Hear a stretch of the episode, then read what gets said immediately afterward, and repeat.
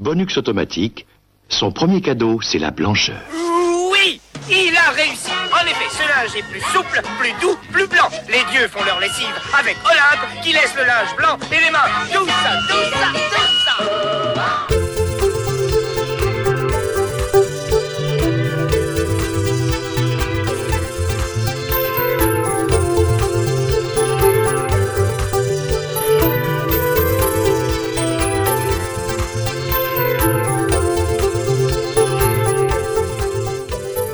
Bienvenue à tous pour ce nouveau cadeau bonus consacré au sport dans les 80s. Je serai votre hôte ce soir et je suis avec Sirf. Salut Sirf, comment ça va? Salut Yetcha, bah écoute ça va pas mal. Euh, très contente de parler d'un sujet que j'affectionne particulièrement, ce qui n'est pas le cas de 80% de la team donc euh, je te laisse nous parler de ce sujet, mais sache que vraiment je suis super content de faire cette émission. Eh bien moi aussi, parce que c'est vrai que je fais partie des 20% euh, de la team à aimer aussi le sport. Pas tous, mais on verra ça plus tard. Le sujet du jour étant très vaste, on a choisi de le traiter en demi-temps. La première va être consacrée aux émissions sportives.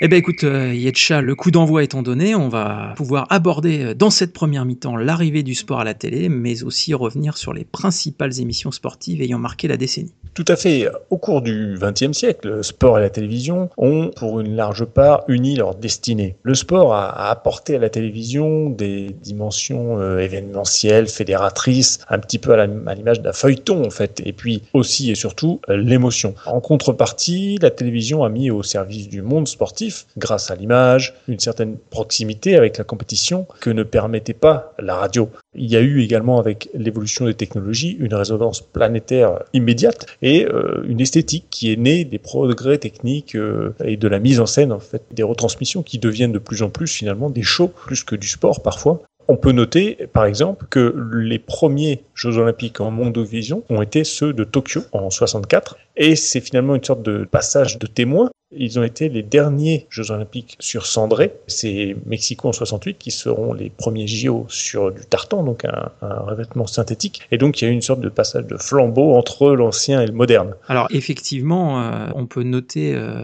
que jusqu'en 1995 à peu près, euh, l'offre télévisuelle est restée majoritairement structurée autour des trois chaînes hertziennes nationales généralistes gratuites. Donc on avait Antenne 2, on avait FR3 et donc TF1 qui euh, diffusait de manière significative des programmes de sport. Mais euh, on aura l'occasion d'y revenir un peu plus tard. C'est euh, ajouté à ces trois diffuseurs historiques Canal+, évidemment, qui a fait du sport l'un de ses axes éditoriaux, introduisant une, nouvelle donne concurrentielle sur le marché de tout ce qui est acquisition des droits des compétitions les plus prestigieuses. Donc, comme on l'a dit, Jeux Olympiques, les Coupes d'Europe de football, les Coupes du Monde et les rencontres de l'équipe de France de rugby, par exemple. Tout à fait. Et les championnats du monde de fellation effectivement une bien belle discipline euh, que tu viens de nous évoquer là, euh, Yetcha. Comme nous l'avons évoqué, la retransmission sportive euh, était principalement radiophonique jusque dans les années 70, basée sur bah, notamment des commentateurs emblématiques. Je citerai notamment bah, le fameux Thierry Roland, dont on reparlera plus tard, Roger Coudert, et notamment Michel Drucker. Alors, Michel Drucker et Thierry Roland, donc il faut savoir aussi pour l'anecdote que ce sont des commentateurs donc, qui ont commencé pour le sport, euh, avant de faire d'autres domaines, notamment Michel Drucker. Et ils ont euh, été euh, partie prenante d'un mouvement de grève au moment des événements de mai 68, qui a fait qu'ils ont été placardisés et donc un peu sanctionnés par l'ORTF. Ça les a du coup obligés de changer un peu de voix, surtout pour Michel Drucker, pour encore exister télévisuellement parlant. Et Dieu sait si Michel Drucker existe encore télévisuellement parlant. Oui, c'est vrai. Oui, oui. Hein, voilà. Il y a eu après, durant les années 70 et surtout les 80, une accélération toujours avec les progrès technologiques finalement, les enregistrements qui vont devenir possibles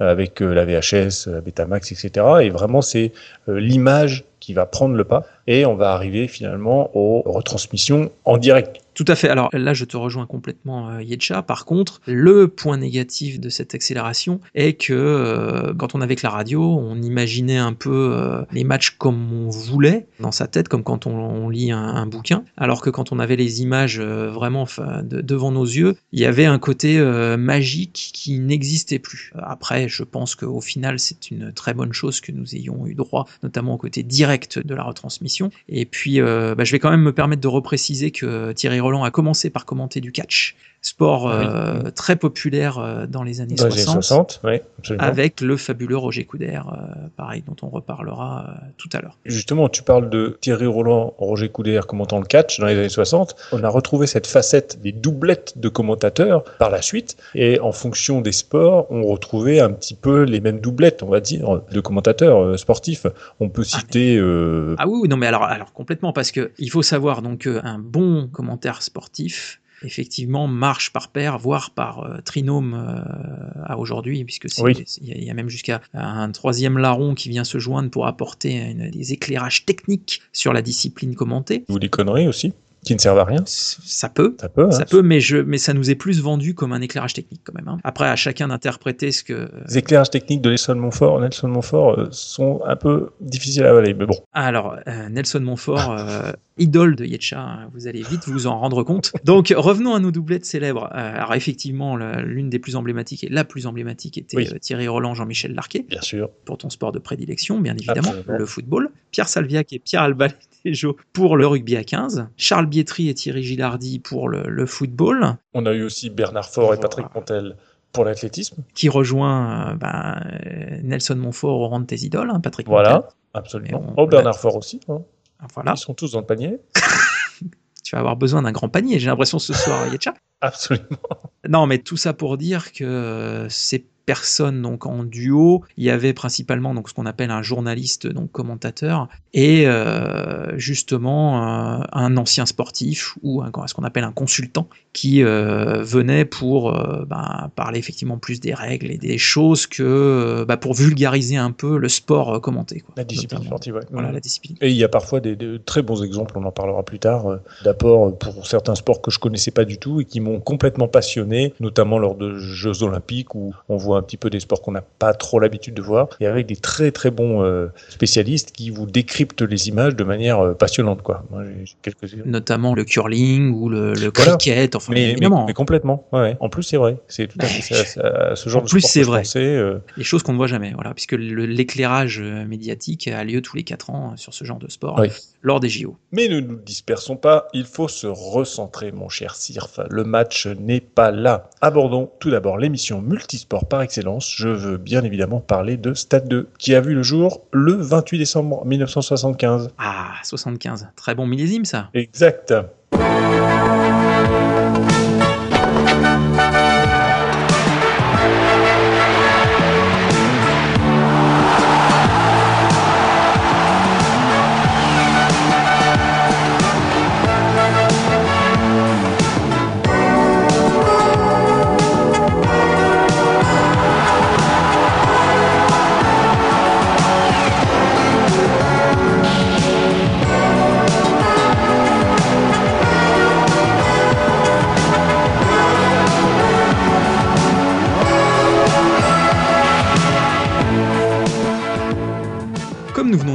Effet, Stade 2, c'est 40 ans de passion du sport, euh, ce qui fait de cette émission l'une des plus anciennes euh, du paysage audiovisuel français. Alors, juste pour euh, vous rappeler un peu le principe de cette émission, au cas où vous ne la connaîtriez pas, c'est une émission qui a été lancée, comme l'a dit Yetcha, en décembre 75 par Robert Chapat, journaliste sur Antenne 2. Donc le concept était très simple, c'est ben, un animateur principal qui se voit entouré d'une équipe de journalistes, chacun dédié avec une, voire deux spécialités sportives. Voilà, donc euh, cette émission euh, était euh, réputée pour être le rendez-vous incontournable de tous les fans de sport, hein, donc le dimanche sur Antenne 2. Donc ayant démarré en 75, elle a encore lieu aujourd'hui, donc on en est à 41 ans de passion du sport. En effet, Sirf. Et cela va nous permettre de présenter quelques-uns de ces journalistes qui entouraient justement le présentateur de cette émission Stade 2 et qui ont participé à cette aventure. Alors, on peut citer en premier un journaliste que tout le monde connaît, Jean-Paul Olivier, pour le cyclisme, qui était surtout là pour les anecdotes culturelles. Il euh, présentait ou les images qu'on voyait de l'église du petit village de Intel, de Trifouille-les-Oies. Euh, à vrai, euh, il allait à, à les deux crêpes, euh, et puis il parlait un petit peu de la tombe euh, du soldat inconnu. Euh, Voilà, donc c'est vraiment des anecdotes culturelles, parfois intéressantes, parfois inutiles, mais il a contribué à la réussite en fait de cette retransmission télévisuelle du Tour de France par la découverte en fait du pays, de la France France, il faisait finalement une forme de tourisme avec des belles vues finalement euh, aussi d'hélicoptères notamment. Il y avait vraiment des belles images, c'est vrai parfois. Et c'est, je pense, pour une de ces raisons que le Tour de France est quand même la troisième émission au monde en nombre de téléspectateurs. Quoi. La première étant les Jeux Olympiques d'été, puis la Coupe du Monde de foot. C'est Ah, quand même. c'est euh, fou. Ah ouais, C'est ouais, complètement fou, ouais. Mm. Alors, Jean-Paul Olivier, pour moi, c'est quand même un gars qui, pour moi, a passé sa vie sur la moto 2. Le principe du cyclisme, c'est qu'il y a plusieurs motos, une sur le, bah, la, la tête de la course, une autre sur des groupes de poursuivants. Et donc, effectivement, Jean-Paul Olivier qui nous disait euh, Nous voici euh, en direct de tel village. Et euh, très honnêtement, c'est une légende pour euh, la plupart des euh, personnes euh, plus ou moins âgées qui suivent le, tour. Oui, euh, oui. Parce que c'est un commentateur, en fait, qui a continué malgré les changements de présentateurs pour le Tour de France, notamment. Nous allons passer y- dans quelques instants au-dessus des épicéas du Mont Tarare et c'est là, euh, il y a 80 ans, fut créé le premier centre national de vacances pour enfants aveugles. S'appelle d'ailleurs la colonie du Pilon. On les apercevra sans doute dans le col du Pilon. Et tous les étés, ce sont 160 enfants aveugles ou déficients visuels qui vivent quelques semaines ici en découvrant la nature et une vie quasi familiale. Malgré leur handicap, leurs journées sont comme celles des autres, des autres enfants de France. C'est une grande réussite humanitaire. Aujourd'hui, euh, alors bon, il est à la retraite, mais il a écrit beaucoup beaucoup de livres aussi sur le cyclisme et sur le vélo, on va dire en sens euh, général. C'est plutôt mal écrit, hein, mais c'est euh, il y a parfois des informations assez intéressantes. On sent qu'il y a une recherche documentaire. Alors, dans un deuxième temps, on, on ne peut pas ne pas parler de Roger Coudert. Il a connu les années 80, mais c'était vraiment la fin de sa carrière. Donc, puisqu'il a arrêté sa carrière en 1983 et est mort en 1984, il n'a pas Ouais. beaucoup profité de sa retraite. Non. Le pauvre. Alors, Roger Coudert, c'est pareil, c'est une légende du commentaire de rugby à 15, Mhm. avec son fameux euh, Allez les petits avec son accent euh, si célèbre, qui euh, lui a même valu le surnom de 16e homme par les joueurs du 15 de France. Allez, Allez, Allez, petit oui Donc c'est vrai qu'un match commenté par Roger Coudert avait une saveur toute particulière et n'avait absolument rien à voir avec euh, tout autre commentateur euh, sportif du rugby à 15 dans les années 70-80, Ah, notamment à l'époque des euh, Jean-Pierre Rive et autres grands rugbyman français de l'époque. Pour ce qui est du rugby, donc après Roger Coudert, comme je vous le disais, qui a connu vraiment le tout début des années 80, Oui, il y a eu euh, il y a eu le fameux Pierre Salviac. Ah oui. Mhm. Pierre Salviac, son histoire s'est assez mal terminée avec euh, donc France 2 euh, désormais et même le, le service public, puisqu'il a été un petit peu remercié et mis sur la touche. Ah bon? Je savais même pas. Oui, tout à fait. Donc il a commenté pendant, euh, pareil, plusieurs décennies le rugby à 15 avec euh, le fameux Pierre Albaladejo. Et puis euh, plus récemment Thierry Lacroix, donc euh, à chaque fois des anciens joueurs, comme je le disais, qui apportaient l'éclairage technique euh, sur les règles parfois un peu compliquées euh, du rugby. Puis alors, euh, bah, toujours sur le rugby à 15, on peut citer également Jean-Louis Calmejane, Ah oui. qui avait aussi euh, une spécialité dans le golf et le parachutisme, mais euh, qui a également euh, parlé du rugby à 15. Pour revenir, c'est vrai que Stade 2, donc là on parle de Stade 2, mais ce qui se passait souvent, c'est que les gens qui commentaient les matchs, donc en dehors de Stade 2, venaient également parler de leur discipline. Ça arrivait souvent, mais pas tout le temps. D'où euh, Jean-Louis Calmejane euh, et d'autres qui venaient aussi parler de rugby, autres que Pierre Salviac ne pouvaient le faire. Voilà. Il y avait d'ailleurs parfois également des petites interventions sur rugby par euh, Jean Mamère. Tristement célèbre, euh, on va dire, parce qu'il est décédé euh, assez jeune. euh, En 95, euh, il a eu un cancer, il avait 44 ans, mais il est surtout connu parce que c'est le frère de Noël Mamère, le, politique, et ils se ressemblent beaucoup. Donc c'est vrai qu'il a été identifié surtout par rapport à ça. Et il intervenait également un petit peu sur le rugby et puis un peu également dans, sur la voile. Alors, il y a eu également dans les journalistes euh, importants Patrick Naff. Alors, c'est un journaliste que je tenais à citer parce que finalement, avec euh, Robert Chapat, qui était un, cycliste d'un bon niveau, Patrick Naff a été aussi euh, un sportif. Je dis a été parce qu'il est décédé en 2006. En étant jeune, il a eu un accident de mobilette et il a été amputé d'une jambe. Et donc, il faisait partie de l'équipe de France handisport de ski. Et il est notamment l'auteur du record du monde de KL, donc le kilomètre lancé, donc ski de vitesse, qui a été réalisé aux Arcs le 16 avril 1988. Il a été quand même à 188 km heure, donc euh, ben, sur une jambe. Donc c'est quand même une Belle jolie performance. performance. Voilà. Donc c'était vraiment un, un sportif euh, quand même euh, Accompli. accompli. Voilà. Et donc il intervenait dans Stade 2 sur le ski et aussi euh, il s'est spécialisé dans le sport équestre euh, un petit peu plus tard. Ok, alors autre sport euh, roi de Stade 2 bah, était bien sûr le football Alors là, le sujet est un peu plus touffu puisque beaucoup de commentateurs, puisqu'il y avait de la matière et puis euh, se sont succédés pour le football. Donc on a eu notamment Thierry Roland et Didier Roustan. Thierry Roland n'a pas fait la plus grande partie de sa carrière sur Antenne 2, hein, mais euh, pour le football, mais avant de passer sur TF1, il a été euh, aux côtés de Chapat euh, dans Stade 2. Et Didier Roustan, euh, pareil, euh, a accompagné toute la belle équipe de Stade 2. Et puis évidemment, euh, ben, au niveau football, on avait aussi Bernard Père, parfois, qui faisait aussi le basket. Et puis on avait Olivier Ray, un peu plus récemment, et euh, Dominique Clevelou, Ah, fameux Dominique Leglou. encore une de tes idoles, euh, Yetcha. Absolument. Déjà, il parlait de football et en plus, il était plutôt mauvais. Donc, euh, c'est vrai que. Voilà, lui tu l'as mis trop. dans le même panier. Ouais. Et puis bah il y avait également euh, Roger non? Roger avait pas Sabel Voilà. Ah oui. Roger Zabel. Alors qui lui a été à la fois aussi football et un petit peu rugby, même s'il a été plus rugby euh, aussi sur TF1. Mais Roger Zabel, on aura l'occasion de parler de lui euh, un petit peu plus loin dans cette émission. Alors on n'a pas parlé de personnes comme euh, tout simplement Gérard Rolls. Oui, oui, c'est vrai.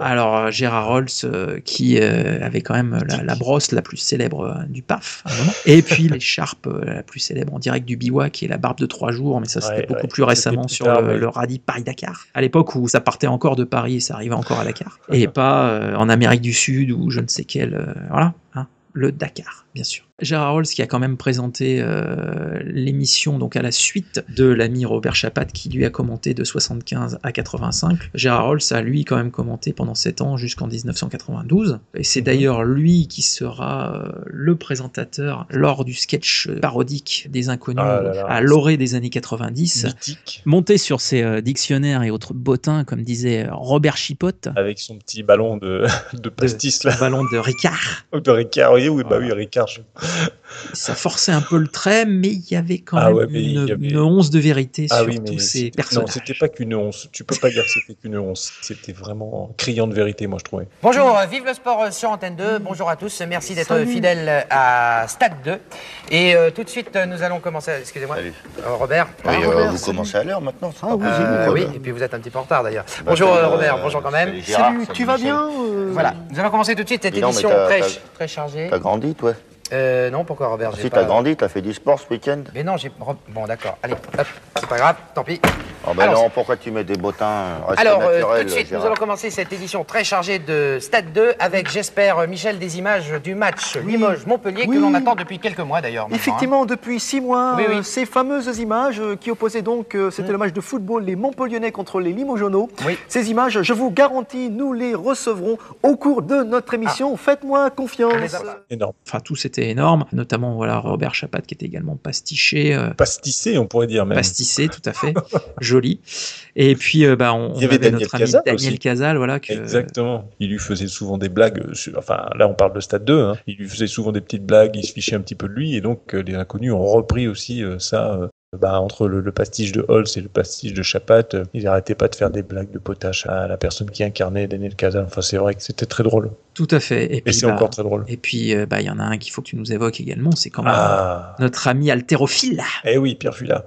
Pierre Fula, alors, il a été euh, mis en avant et un petit peu raillé aussi, notamment par nos amis les Guignols, un peu plus tard, euh, en 98, pour les fameux JO d'hiver de Nagano, puisqu'il donnait sa fameuse phrase ici à Nagano, avec une voix un petit peu nasillarde et tout. Et donc, Fula s'occupait bah, de la gym, du judo et donc du ski euh, sur Stade 2. Ouais. Mm, mm. Eh bien, oui, ici à Nagano, comme vous le voyez sur ces images, c'est... Oula, oui, magnifique ce que fait là le bulgare d'origine finlando-alémanique, Kierwieczniemi, un athlète, ma foi, d'un très beau gabarit.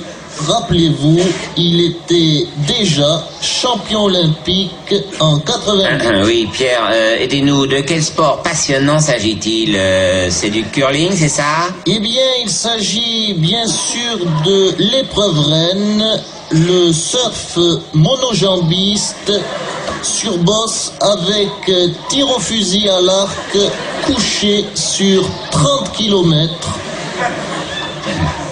500.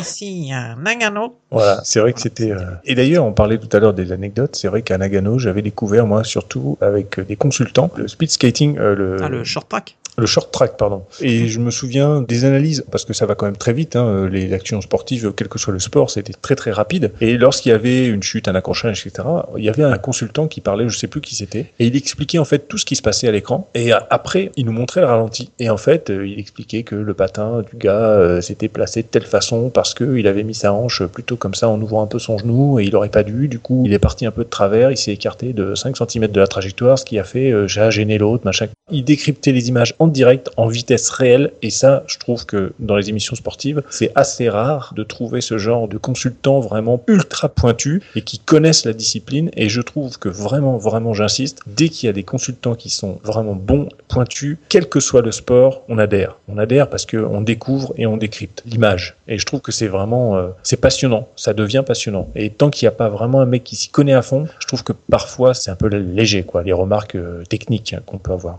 Bref. C'est d'ailleurs comme ça que tu t'es mis au short track. Et puis Je me suis pas mis au short track, mais par contre, ça me fait penser, à, en parlant d'analyse technique, au responsable de l'athlétisme sur Stade 2, le célèbre Patrick Montel. Allez, c'est Ah, parti. Alors Patrick Montel, là, je pourrais vous en parler pendant des heures, telle euh, mon aversion est forte envers ce monsieur, parce que il est vraiment tout simplement mauvais. Alors moi j'ai pratiqué l'athlétisme pendant une vingtaine d'années, hein, euh, donc c'est un sport que je connais très bien. Et Montel, c'était, on le voyait, c'était un champion du faux direct. C'est-à-dire que il faisait du différé tout le temps, pas du différé de une heure ou deux heures, du différé de 30 secondes, une minute, deux minutes. On entendait parfois ce que sur un stade d'athlétisme, il se passe tout le temps quelque chose. Et en fait, quelquefois, on entendait des cris de foule. On se disait, oh là, il, il s'est passé quelque chose. Bah là, il y a un concours de hauteur, de perche, de je sais pas quoi qui s'est passé. Il y, a, il y a quelque chose qui s'est passé. On attendait quelques secondes et 30-45 secondes après, ah, on va aller sur la piste parce que il y a euh, un tel qui va s'élancer pour faire son saut en longueur. euh, le troisième, attention, est-ce qu'il va passer en première position? Voilà, il essaye de, de délayer un petit peu.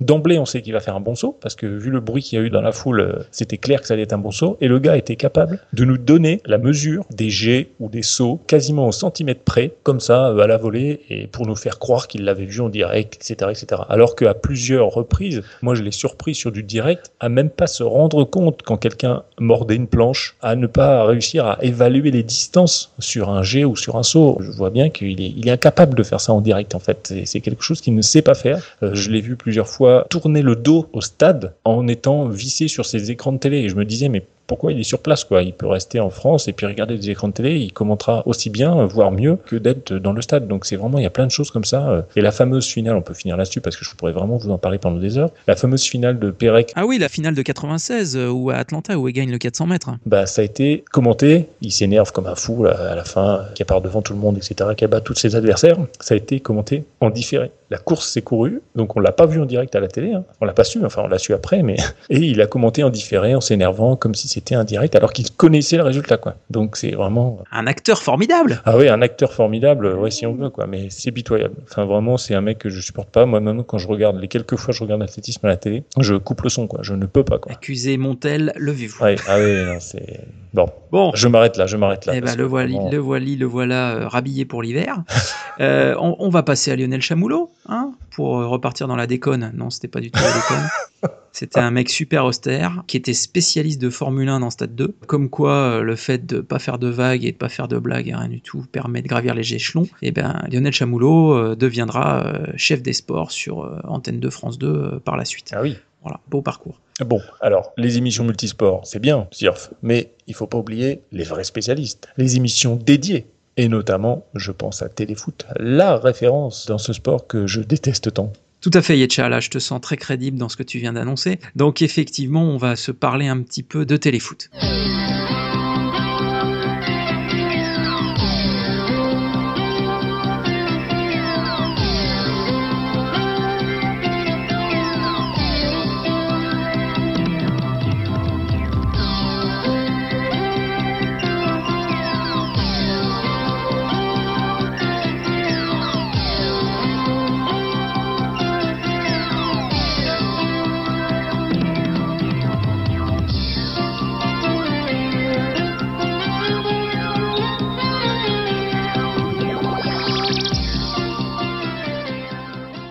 Alors effectivement, Téléfoot, comme tu le disais Yetcha, une émission euh, donc vraiment dédiée au football comme son nom l'indique, et à la télé, hein, c'est quand même bien fait Oui. comme nom. hein. les mecs, euh, ils ont vraiment Ah, réfléchi. ils ont bossé, hein, ils ont bossé. Alors d'où C'est un vient footeux, non, qui a trouvé le nom de. Non C'est alors D'où vient Téléfoot? Donc la petite histoire de Téléfoot, c'est que donc en septembre 76, la Ligue de football propose donc à Antenne 2 de euh, céder donc à, à, cette chaîne gratuitement les résumés des matchs à la seule et unique condition qu'il consacre au football un magazine hebdomadaire. Gratuitement, ouais. Voilà. Pour euh, donc le but c'était vraiment d'évangéliser et donc de vraiment euh, marier football et télévision. Mmh. Voilà, puisque euh, bah, il y avait un, un froid depuis qu'on avait commencé à mettre du Justin Bridou sur les maillots, vraiment de la pub partout sur le, autour des stades. Ah oui, ça arrive à cette époque-là en fait. Le... Enfin, c'est arrivé voilà début des années 70. Voilà. D'accord. Donc il y a cette proposition et, et puis bah donc euh, Antenne 2 refuse cette proposition. Comment ils font alors avec euh, aujourd'hui Il y a une équipe de foot là qui a été sponsorisée par Jackie et Michel? c'est ta soirée. Non mais c'est vrai. Oui, mais je crois que c'est une équipe vraiment de division euh, très inférieure, ah, jamais diffusée. D'accord. Euh, non, non, non, non, c'est vraiment une, un club de division très très inférieure. D'accord. Sous la ceinture, quoi. Under the belt. D'accord. Euh, tout à fait. Donc je disais que Antenne 2 refuse la proposition de la Ligue. Enfin, c'est surtout Roger Coudert et euh, surtout Robert Chapat, donc toujours lui, qui repousse euh, cette proposition sous prétexte que euh, émission qui passerait que des buts de foot, ça n'intéresserait personne. Des visionnaires, non? C'est assez étonnant d'ailleurs de leur part quand même parce que ils connaissaient bien le sport, etc. Donc c'est. Oui, mais c'est qu'en fait Chapat étant un ancien cycliste et Ah, oui. Roger Coudert vraiment Plutôt à rugby. bloc sur le rugby, Ouais. bah, il voulait pas que le football vienne marcher sur, Ouais, sur d'accord. la plate-bande. Donc bah du coup l'année suivante en 77, euh, la Ligue euh, propose à TF1 euh, contre une offre cette fois-ci payante, Ah oui. le même concept, sauf que eux acceptent. Voilà. Ah oui. Donc en fait, euh, dès le début, c'est un peu l'argent qui va faire fonctionner le foot. Et même les émissions qui sont consacrées au foot. C'est dingue. C'est dingue. Exactement. Donc euh, c'est la création de l'émission Téléfoot qui euh, à l'origine se tient le vendredi soir. Une demi-heure après la fin des matchs de Division 1, donc euh, en gros vers 22h30, avec au commentaire euh, Pierre Cangioni. Le vendredi soir, c'est marrant parce que moi j'ai des souvenirs plutôt de dimanche matin parce qu'en fait, euh, moi le dimanche matin, je voulais regarder les dessins animés, des émissions tranquilles, et mon père, il venait toujours couper mes émissions, mes dessins animés pour enfants là, pour voir téléfoot quoi. Alors ça a peut-être joué dans mon aversion pour ce sport, mais Alors effectivement, tu as raison Yetcha, l'émission euh, à partir de 1981 est déplacée au dimanche matin, effectivement. ah enfin, d'accord. Dimanche midi en fait, À midi. dans un premier temps, de 12 à 13. Ah oui, j'avais l'impression que c'était que- vraiment le matin moi. Bah ça c'est plus récemment. D'accord. Oui, maintenant ça passe euh, entre 10h30 et, euh, et 11h, D'accord. 11h30 à peu près. Donc voilà, en 1980, on déplace l'émission au dimanche de 12 à 13. Le but, il est simple, c'est euh, bah, d'attirer un public plus large dans un premier temps. Et de manger devant la télé. Et surtout, bah, puis juste avant Jacques Martin, quoi, du coup, t'enchaînes. Oui, oui, bah oui. Avant l'après-midi, Jacques Martin. Tu manges devant téléfoot et après tu peux chanter avec les enfants. En fait, la deuxième raison, c'est surtout une raison technique. Si on revient sur le concept de téléfoot, téléfoot, c'était euh, juste après les matchs le vendredi, et ça proposait donc le résumé de seulement deux matchs des grands formats, en fait, de la journée de championnat du vendredi et du samedi soir, puisque euh, les matchs avaient lieu soit le vendredi, soit le samedi soir. Mais le gros souci, c'est que bah, à l'époque, euh, à la fin des années 70, les moyens techniques n'étaient pas ceux que nous avons actuellement, où on a des cars régis de partout, les matchs sur toutes les chaînes en direct, tout ce que tu veux. Mais à l'époque, bah, il fallait pouvoir monter en très peu de temps les images pour diffuser un téléfoot. Et donc le fait de décaler tout cela au dimanche permettait de donner bah, toute la journée du samedi aux équipes techniques de TF1 pour euh, bah, proposer beaucoup plus euh, d'images. Parce que c'est vrai que proposer seulement deux matchs sur les, euh, allez, on va dire 7 à 10 matchs que pouvait compter une journée de championnat, c'était quand même occulter une bonne partie des matchs de la journée. Voilà. Ils étaient obligés de censurer, enfin pas censurer, mais vraiment. Non, de sélectionner leurs matchs. Sélectionner, De ouais, manière drastique, quoi. De miser sur des affiches. Quoi. Ouais, ouais, d'accord. Donc il y a des semaines où ça pouvait tomber sur des vraiment beaux matchs et des belles affiches, et d'autres semaines, euh, bah, c'était un peu moins bien. Sachant que euh, bah, il y avait pas seulement ces grands formats, mais il y avait également les buts étrangers qu'on appelait dans, dans Stade 2 notamment. Alors eux sur Téléfoot appelaient ça les buts venus d'ailleurs. Et le journal du football, et également bah, des petits sujets sur euh, bah, la médecine de- du- dans le football. La médecine de dopage, tu veux dire? On l'appelait pas comme ça à l'époque, mais voilà, non, on appelle ça vraiment médecine. Et puis peut-être la kinésithérapie, on ne sait pas. Puis des dessins animés sur le football. Voilà. L'émission à la base s'appelait Téléfoot 1. Et à ton avis, pourquoi elle s'appelait Téléfoot 1 Parce que téléfoot sur la première chaîne je, je sais pas. Soit- Voilà, pour garder les mêmes euh, Ah, initiales que TF. TF1. Ah, j'avais même pas compris. Ah oui. Moi, j'ai toujours trouvé ça ridicule. Donc, ils ont, ils Ah ont changé oui. ce nom-là très rapidement pour appeler euh, l'émission uniquement, euh, Uniquement téléfoot. D'accord. Et euh, donc en termes de présentation, donc on a Pierre Cangioni jusqu'à la fin de l'année 81 qui euh, avait créé l'émission, mais euh, tout simplement bah, on lui retire la présentation de cette émission. Et puis on met à la place une autre figure du journalisme sportif dans un premier temps, Ah, je connais, je connais. à savoir Michel Denisot. Eh oui, c'est ça. Donc Michel Denisot qui euh, bah, aura quand même fait pas mal de choses dans sa vie, euh, Ouais. notamment donc euh, chef des sports sur Canal, président du PSG, euh, et puis présentateur d'émissions beaucoup plus grand public euh, dans les années 2000. Dans un premier temps donc sur TF1, mais très rapidement après sur Canal+. et puis bah, son plus haut fait d'armes, c'est quand même d'être encore président d'honneur aujourd'hui de la Berrichonne de Château. Et de faire des mauvaises blagues aussi. Désolé. Selon les, les La différence entre un pigeon et tout ça. Voilà. Voilà, c'est ça. C'est tout à fait ça. Donc bon, alors, on était obligé de citer Michel Denisot, mais le présentateur emblématique de Téléfoot reste et restera à jamais, paix à son âme, l'ami Thierry Roland, qui arrive donc d'Antenne 2 pour présenter Téléfoot à partir de 1984. Mm-hmm. Bah là, le concept de Téléfoot euh, s'en trouve quelque peu bouleversé, puisque bah il y a pas mal de consultants, parce qu'avant il y avait un consultant, donc notamment Giroud dans les premières années de, notamment en 83. Mais ensuite là arrivent les Didier Roustan, donc euh, qui était avant aussi sur euh, Stade 2, et puis après on a Roger Zabel, on a Frédéric Jaillant, on a bien évidemment Jean-Michel Larquet, Pascal Pro plus récemment, enfin bon, Bref, toute une ribambelle de consultants qui viennent épauler donc euh, l'animateur principal, à savoir Thierry Roland. Oui ah, le poteau encore. Oui ah, le poteau de l'autre côté, incroyable. Oh, C'est pas vrai ça. Incroyable. Les deux coins du poteau, les deux lucarnes, oh là coup là sur là coup. là là là, c'est pas fini Cédric Bardon, il est passé C'est le poteau Ah, le poteau Oh, c'est pas vrai Ah, C'est invraisemblable. C'est un Invraisemblable alors. Et notamment, on a bah, la fameuse Marianne Mako, qu'on ne peut pas ne pas évoquer, qui était la seule journaliste de football euh, du PAF, euh, avec sa fameuse rubrique euh, Crampon aiguille. Crampon aiguille.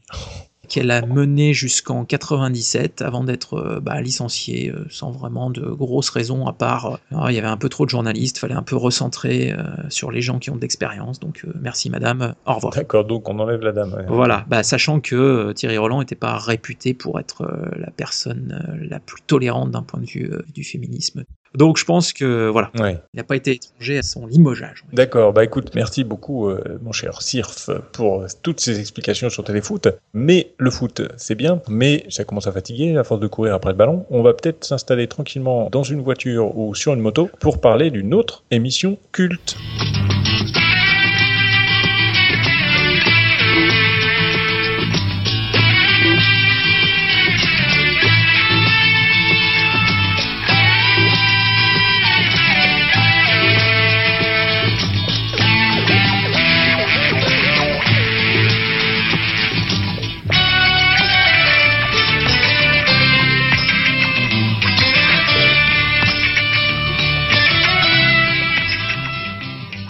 Eh bien oui, tout à fait, Yetcha veut évidemment parler d'automoto, puisque comme son nom l'indique, ça parle uniquement d'auto et de moto. Eh bien en fait pas du tout, puisqu'il n'y a pas que l'auto et la moto, mais c'était le concept de départ de cette émission. En effet, Sirf Automoto a été une des premières émissions de télévision française hebdomadaire consacrée à l'automobile et à la moto. C'était diffusé sur TF1. Elle a été créée le 11 janvier 75, encore un très bon millésime, toujours le même millésime d'ailleurs. Euh, alors, ça a été créé par Jacques Bonnecarrère, Jean-Pierre Chapelle, Georges Decaune et Jacques Villa, sous le nom, au début, de Automoto 1. Donc, on retrouve un petit peu Voilà. le Téléfoot 1, sauf que là, ça fait AM1 et pas AM1, TF1, ouais, ça donc euh, ça marche pas. Euh, donc, ça a été ensuite reformaté beaucoup plus tard euh, par euh, Charles Villeneuve en 2004. Et elle a été diffusée. Et elle l'est Et toujours. elle l'est toujours, elle l'est toujours d'ailleurs, oui, le dimanche de 10h10 à 10h50. C'est précis, c'est précis, et c'est juste avant Téléfoot. Ah, c'est ça, c'est ça. Enchaîne après sur le téléfoot, d'accord. Ah mais le français qui aime le sport, le dimanche matin, TF1. le rituel c'était automoto Ouais. et derrière téléfoot. Et le français qui est plutôt tourné vers euh, la croyance et la religion,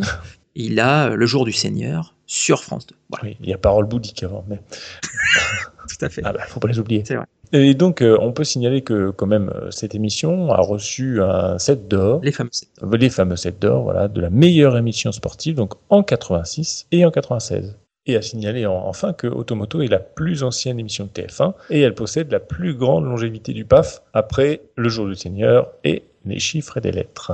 Alors juste quand même pour euh, reparler un peu de cette émission Automoto, souligner quand même que, comme tu l'as dit, Georges Decaune étant le père de Zut Antoine Decaune, Oui, bah oui, oui, je, je cherchais son prénom, hein, bien sûr.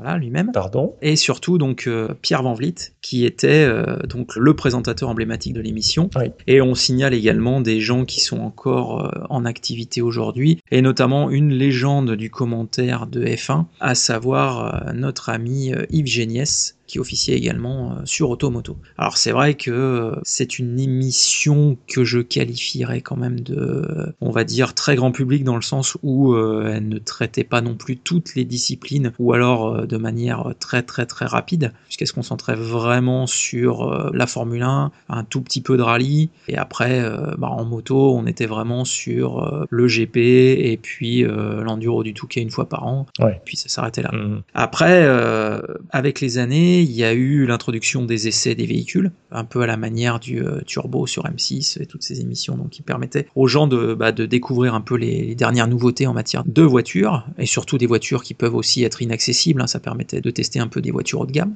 Globalement, c'est le rendez-vous incontournable des fans de, alors avant les euh, Top Gear et autres émissions qui existent actuellement, ça restait un incontournable des amateurs de sport mécanique euh, Oui. au niveau de la télévision française, clairement. Je suis tout à fait d'accord avec toi, Sirf, mais il ne faut pas oublier que dans les années 80, il y a eu une très forte influence d'une chaîne privée à décodeur. Canal+, elle a joué un rôle quand même très très important sur les retransmissions sportives durant ces années-là, et tu vas nous en parler un petit peu.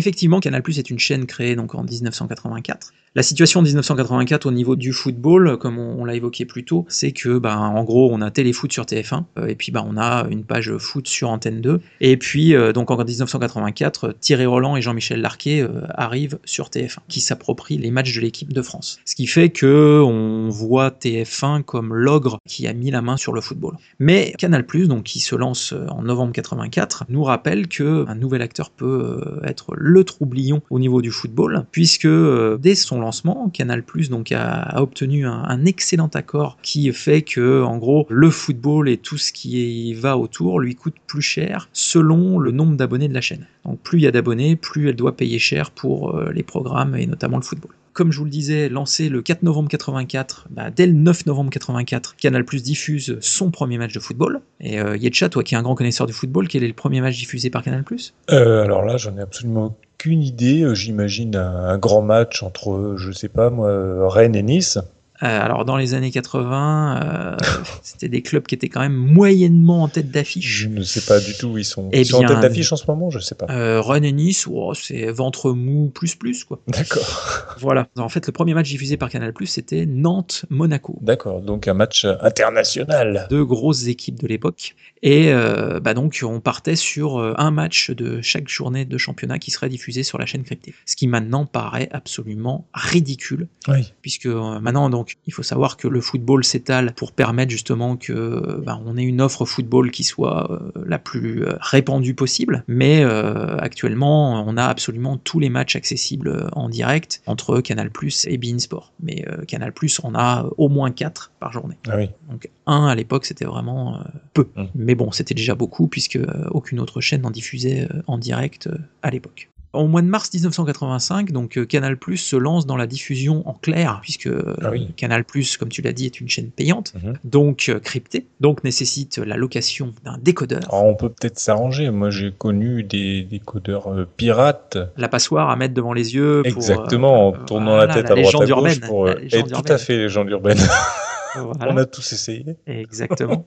Maman, t'as pas une passoire euh, quoi Ah non, non. Non, euh, toi, tu- fallait l'apprendre Voilà. tout seul quand même, le passeur. Toi, tu regardais encore ça le samedi euh, à minuit. Alors, diffusion en clair d'un match de Coupe d'Europe entre Bordeaux et Dniepopetrovsk. Et quoi? Dniepopetrovsk. Dniepr. Dniepr. Dniepr. Dniepr. Ah, c'est russe? Tout à fait.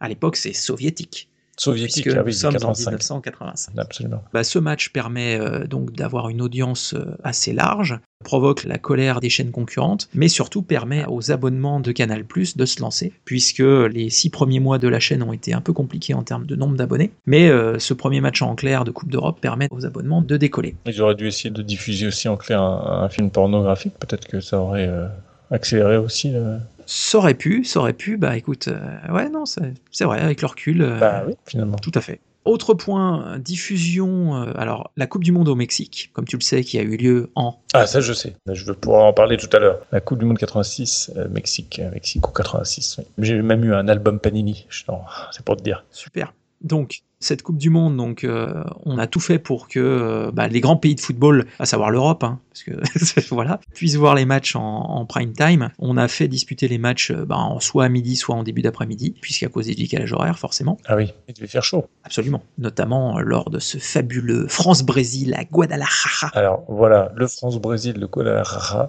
euh, eh bien c'est le seul match de foot que j'ai vu en entier. Eh ben, c'est pas le pire. C'est pas vrai ce que je dis, c'est le seul match de foot que j'ai vu en entier à la télé. Car j'ai été voir un match de foot en vrai. Et oui, j'ai été Oh. emmené par mon père à un match de foot. De force. De force, absolument, quand j'étais plus petit. J'ai été voir un camp PSG, on était à Caen, hein, donc voilà. Et j'ai vu Dominique Rocheteau jouer en vrai, euh, voilà, voir un match de foot. Bon, ça m'avait fait chier, hein, en fait, il n'y a pas à dire. hein. C'est vraiment, vraiment pas mon truc. Mais en tout cas, ce match de foot de la Coupe du Monde, j'avoue C'était un beau match. que c'était un beau match, que j'ai vibré, que c'était intense et j'en garde un très bon souvenir. C'est presque mon seul bon souvenir de foot euh, que j'ai vécu. Le deuxième très bon souvenir, bien sûr, c'est quand la France se fait virer en qualification à la Coupe du Monde d'Afrique du Sud. Ça, c'est un très, très, très, très grand souvenir pour moi. Comment voulez-vous que je continue après ça?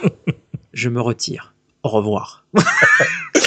C'est un scandale ce que j'entends là. Donc effectivement, cette Coupe du Monde 86 euh, au Mexique est la première qui est diffusée euh, en France intégralement, avec donc 39 directs et 13 différés. Et donc toutes ces diffusions font que donc depuis le milieu des années 80 et donc depuis euh, le lancement de cette chaîne qui était Canal+, le marché des droits sportifs n'a cessé de croître financièrement pour atteindre des sommets. En gros, le, le concept actuellement, c'est la Ligue de football découpe les différents championnats et les, diffé- les différentes compétitions Mhm. pour euh, les attribuer par lot et donc par diffusion euh, selon euh, si vous êtes sur mobile, si vous êtes sur euh, en télé, sur internet et ainsi de suite. D'accord. Et puis il fait des packages qu'ils vendent aux diffuseurs. Et chaque diffuseur a fait, il y a des appels d'offres et voilà. D'accord, mais alors c'est vrai que le foot, tu as raison quand même. Canal Plus a joué un rôle vraiment important par rapport à la diffusion de footballistique euh, en, en France, surtout sur le, Mais il n'y a pas que ça. surtout sur le direct. Mais non, il n'y a pas que ça, car il y a également d'autres sports qui ont été mis en avant par Canal Plus et d'autres sports où il y a énormément de fric également. Le lancer de ballot de paille, évidemment. Presque, c'est presque un ballot de paille, mais bon, c'est du plastique, je crois. Euh, C'est le golf. Le golf qui, euh, le 13 avril 86, fait son entrée à la télévision. Et donc, c'est sur Canal+, avec euh, le Masters de golf, puis le Trophée Lincôme. En 89 même, ils vont devenir la première chaîne de télévision à diffuser en intégralité le Grand Chelem de golf. Donc, en avril, le- Masters, en juin, l'US Open, en juillet, le British Open, et en août, l'USPGA. Donc, c'est quand même quatre grands tournois de golf. Alors bon, on est sensible ou pas au golf. Moi, j'y suis pas spécialement sensible. J'aime beaucoup les jeux vidéo de golf, mais sinon, le golf en lui-même, je regarde jamais, mais c'est quand même euh, à noter. Et où a lieu le Masters, mon cher Yetcha? Bah, c'est en Angleterre, non? Ah bah non, c'est le British Augusta, monsieur. À Ah, Augusta, Augusta, monsieur, pardon. avec sa fameuse veste verte. Ah oui, d'accord. Oui, oui, oui, d'accord. Je vois bien. Voilà. Et alors, donc, le golf a été quand même un, un vecteur euh, important euh, pour le sport sur Canal. Et il y a eu également la boxe, qui a eu une grosse histoire avec Canal Plus également, avec, euh, en avril 87, le 7 précisément, Canal Plus qui diffuse l'un des plus grands combats de l'histoire de la boxe, puisqu'on a Sugar Ray Leonard face à Marvin Hagler, un match mythique qui a été diffusé donc en direct sur Canal Plus en 87. Alors moi, j'avoue que je disais plus Ray Sugar Léonard, mais je devais me tromper, quoi. Ou je devais inverser. Mais Ah, Ray non, je crois que c'est Sugar Ray hein, quand même. hein. Mhm. Après Sugar Rush, Sugar Ray, c'est magnifique. Mais alors, au-delà de ces deux sports supplémentaires qu'on vient de citer, il y a Un incontournable. un incontournable, voilà, le sport euh, états-unien, euh, notamment la NBA, hein, le, le La basketball. National, National Basketball, Basketball Association. Association, exactement. I love donc- this game. Comme le dit le slogan. Oui, et donc Canal Plus diffuse depuis la saison 84-85. Elle fait euh, donc une diffusion de matchs régulière, euh, des playoffs jusqu'au All-Star Game, avec l'intégralité des finales, etc. etc. Donc euh, c'est vrai que la NBA a été très diffusée sur Canal et a, a permis en Europe, enfin en France en tout cas, hein, en premier lieu, de faire découvrir un autre basket, parce que là vraiment la NBA c'était un peu what the fuck quoi. C'est autre chose que les clubs français, effectivement. Ah oui, quand on voyait un match de basket français ou même européen Ah bah à oui. côté, ça n'avait rien à voir, quoi. Enfin, Eh c'était un truc de fou. Et depuis plusieurs années, ça a beaucoup évolué et maintenant, les différences se voient quasiment plus. Mais à cette époque-là, c'était euh, oh, phénoménal, phénoménal. Rien que la ligne à trois points était euh, Oui, plus loin. était, aux- était plus loin, un mètre plus loin. Aux États-Unis. Voilà. loin. ce, qui, ce qui est une différence énorme. Et le temps de port du ballon aussi, qui était à 24 secondes, je crois, alors que c'était en 30 secondes. euh, si je me trompe pas, les, les, les auditeurs me corrigeront si je fais une erreur. Je crois que c'était 24 secondes ou 26, et c'était 30 secondes en Europe. Donc, euh, bah forcément. euh, Et les durées de mi-temps, quart-temps aussi étaient. Et puis euh, les, alors comment ils appellent ça, défense de zone qui était interdite, au- c'est ça aux États-Unis, hein, je crois. Ah hein. oui. C'est que du one to one quoi. Enfin c'est. Ce qui a fait que bah, les joueurs européens et les et notamment français, euh, les premiers à arriver en NBA, euh, ça s'est fait très très tardivement. Bah oui oui parce que le style de jeu, les règles étaient un peu différentes. C'était pas du tout le même sport finalement. C'était pas le même sport. hein. C'était pas le même sport. Et puis il y avait aussi quand même une très très grosse filière professionnelle aussi aux États-Unis qu'il n'y avait quand même Moins. en France et en Europe quoi. C'était quand même moins marqué. Là les gars, euh, dès l'université, il y avait déjà des gens qui faisaient que du basket quoi. Et puis après qui étaient draftés plus tard. Enfin bon. euh, Les fameux étudiants qui euh, ne savaient pas écrire limite, mais qui étaient forts en Voilà, basket, voilà, donc c'est ça. qui avaient des bourses. Bah bien sûr. Dans toutes les séries américaines, tout ça, Bah, enfin, il y avait oui, oui, toujours on un quoi. ça dans, dans plein de trucs. Et puis il y avait pareil sur la NFL, la NHL, etc. Ah. Alors, Sir, est-ce que tu peux nous parler voilà, par rapport à la NBA euh, On Parce ne que peut pas ne pas parler, en parlant de NBA, Voilà. on ne peut pas ne pas parler de, De Monsieur Georges qui était euh, la voix du basket Mm, mm, sur mm. Canal+. Oh baby, baby, baby, baby Il est en train de faire des miracles Oh là là, qu'est-ce qu'il vient de faire? Vous avez vu euh, Sean Kemp en l'air pendant à peu près 3 heures. Tony coach. Ouais, belle passe de Luc Longley. Pour Wow baby, baby Jordan qui vole dans les cieux Comme contre c'est la pas vrai, Slovénie. c'est pas vrai, c'est pas vrai Deux fois ça, c'est pas vrai ce fabuleux Georges Eddy qui a, a démarré donc euh, dans les années 80 avec Charles Bietri. Donc Charles Bietri qui était un peu Monsieur Sport sur Canal+ euh, au début de la chaîne et euh, qui sera ensuite euh, relayé par Eric Bénard plutôt dans les années 90 aux commentaires avec Georges Eddy. Alors Georges Eddy euh, voilà qui a un profil atypique puisque euh, bah, il a tout simplement un diplôme de criminologie. Il rejoint le service des sports en janvier 1985 comme euh, spécialiste du basket et du football américain. Il a aussi couvert de l'athlétisme, donc ça, ça te fera plaisir, euh, Yetcha. Mais euh, ça reste quand même le monsieur basket qui a, je pense, accompagné tous les jeunes que nous étions à l'époque Ah bah oui. dans un basket showtime avec son fameux badaboom du centre-ville et autres expressions fleuries et imagées qui permettaient vraiment de bah, déjà que c'était un sport spectaculaire par rapport au basket euh, français et européen mais là euh, ça prenait une Ah, il, a, il a apporté une dimension vraiment euh, fantastique. Moi, ce que j'aimais bien euh, vraiment chez Eddy, outre ses commentaires pendant les matchs, c'était ses interviews. C'était un gars qui savait interviewer. Bon, alors il, il est bilingue hein, parce qu'il est états-unien, hein, donc il parle parfaitement anglais. Quand il était sur les, alors c'est un petit peu plus tard parce qu'au début ils n'étaient pas encore sur place, hein, euh, sur les parquets euh, aux États-Unis. Mais lorsqu'il interviewait des joueurs, il faisait venir le joueur, il lui posait deux ou trois questions en anglais. Il échangeait euh, très rapidement en 15, 20 secondes, 30 secondes maximum le joueur, et puis il le laissait partir. Et ensuite, il nous traduisait sa question, sa réponse, etc. pour qu'on puisse comprendre pour les non-anglophones ou même ceux qui n'avaient pas prêté attention, quoi. et là j'ai l'impression que tu vas nous parler d'une de tes idoles derrière. Exactement. Je vais parler d'une de mes idoles que un nombre de gens incroyables adulent parce qu'il parle fantastiquement bien l'anglais. C'est Nelson Montfort. Et les gens se gargarisent de la qualité de ses interviews. Alors moi, je suis désolé, mais quand on demande à une fille qui vient de remporter son 100 mètres, au lieu de lui poser des questions d'ordre technique sur comment s'est passée sa course, etc., parce que c'est quand même, euh, voilà, c'est une sportive, elle vient de faire son 100 mètres, comment s'est passé, etc. Non, lui, il lui demande de chanter une comptine en français qu'elle chante à son bébé alors que c'est une russe, quoi. Moi, c'est un truc que je trouve complètement aberrant. Il pose des questions complètement à côté de la plaque. Il leur parle en français, parfois. Les gens ne comprennent pas le français. Il leur parle en français. Moi, j'ai vu ça plusieurs fois. Il monopolise les gens 3 minutes, 4 minutes, 5 minutes, 10 minutes. Il les agrippe, il les laisse comme ça, euh, les sportifs qui ont envie de rentrer tranquillement derrière, se détendre, etc. la main sur l'oreille bonsoir Voilà, il monopolise vraiment et il te pose des questions complètement absurdes. Enfin, je, je comprends pas cette joie que les gens ont euh, pour Montfort, mais et quelle doublette avec euh, monsieur Candeloro Ben, pour le patinage, moi je trouve que c'est bon, c'est la même chose pour Montfort, mais avec Candeloro, au moins on rigole quoi. Au moins on sent qu'il est naturel quoi. Montfort, c'est, oui il est nature oui je sais pas, c'est lourd, c'est mal fait, c'est, enfin, mauvais, c'est mauvais. Michael, you've been dreaming of this for so long. And I mean, now, this 1932 can, can surpass your wildest dreams. I mean, you could dream of the gold medal, but 1932 is a record that could last like Beeman's record. I mean, le, vous pouviez rêver de la médaille d'or, ça c'était légitime, mais de rêver un temps de 19 secondes et 32 centièmes. Ouais, non, non, Michael, just an answer, just an answer. Hein? I felt good. Oui.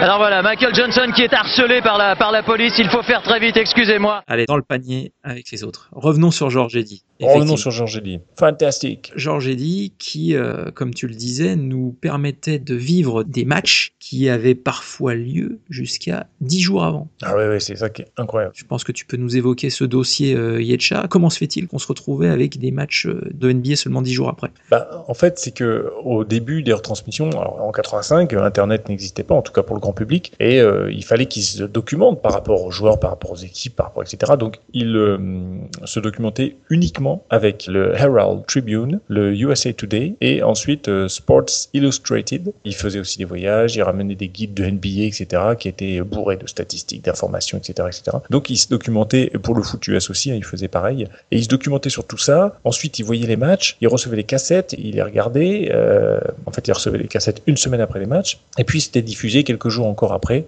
le temps qu'ils regardent le match, ils commentent, ils fassent parfois un peu de montage, etc. Donc, au moment de la diffusion sur Canal Plus du match, il avait parfois vu le match trois ou quatre fois, quoi. C'était quand même incroyable de mettre autant de ferveur et de dynamisme dans quelque chose qu'il avait déjà vu trois ou quatre fois. C'est un acteur, en fait, un comédien. C'est vraiment euh, un mec. euh, Une sorte de Patrick Montel, quoi.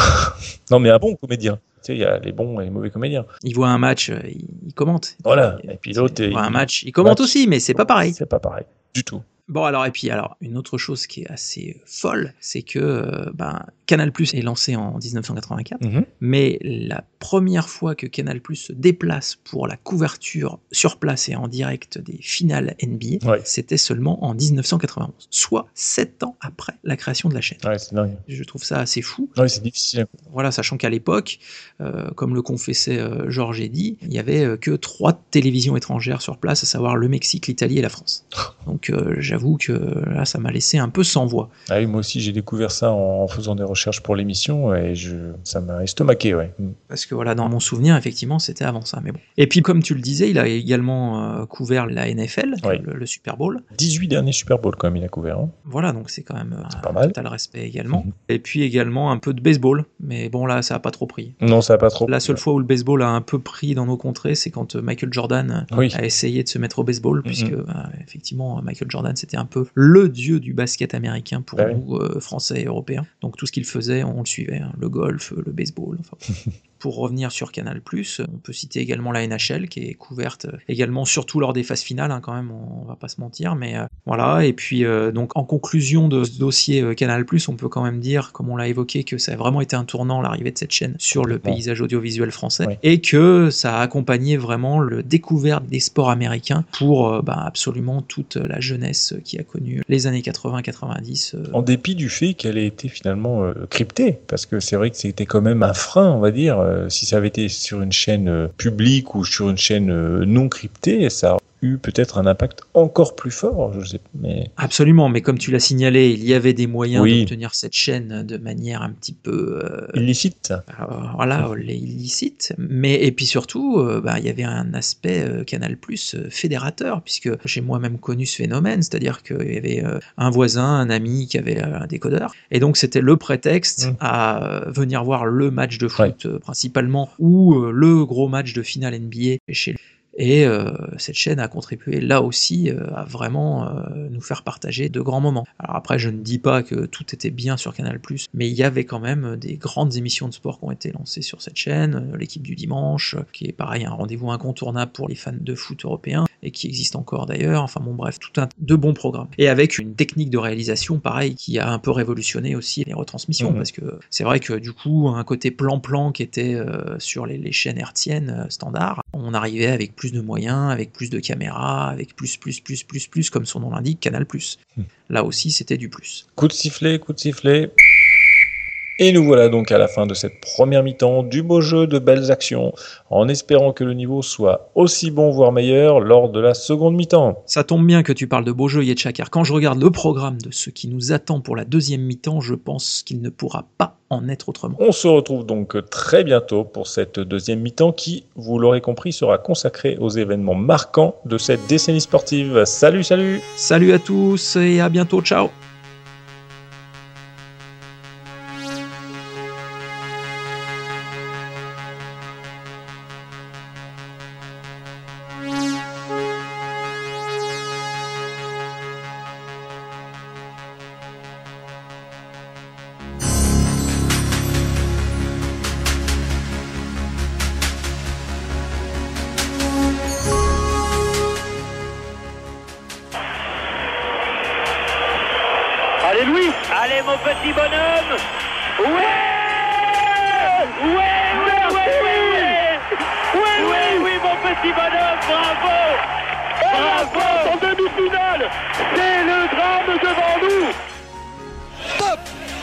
Fignon a perdu le Tour de France 89 Pour 8 secondes Laurent Fignon a perdu le Tour de France. Laurent Fignon a perdu le Tour de France dans la dernière étape. Jamais de ma vie je n'oublierai ce moment. Et bien voilà, c'est terminé. Le vainqueur de ces internationaux de France 1983 en 3-7 et 2h24 minutes sur le score. de 6-2, 7-5, 7-6. Son père, Zachary Noah, s'est précipité sur le central pour embrasser son fils.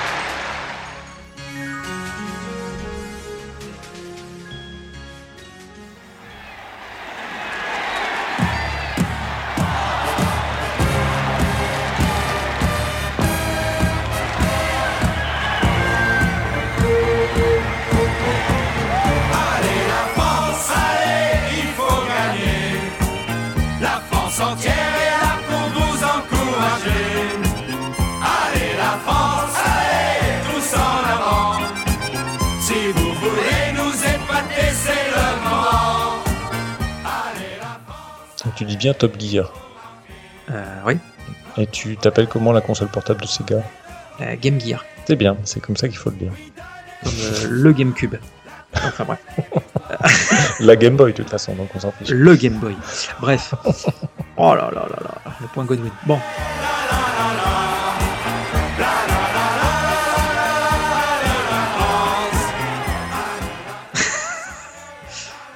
Comme nous. Parce que j'ai fait claque en même temps que toi. je m'entendais, je me suis dit, mais pourquoi il fait pas crack Excuse-moi.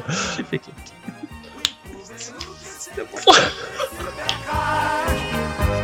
Et devant télés, écoutez-nous chanter. Allez, allez, allez, la France. Mais ne nous dispersons pas, il faut se re... Mon vélo Allez, on l'a fait. Mais ne nous dispersons pas, il faut se recentrer, mon frère chiffre. Mon serre chiffre, c'est bon ça oh putain, ça va être, ça va être dur.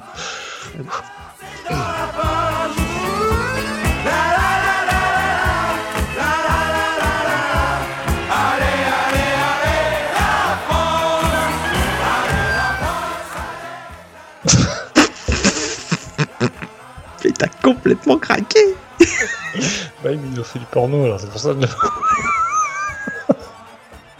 C'était très bon ça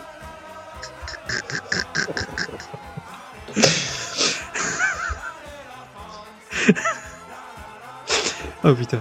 Euh, on le garde ça ou pas? Euh, on verra bien, je vais reprendre avec un claque. Non, non, non, non, mais. euh, Non. euh, mais non, non, Non, mais, la suite, la suite.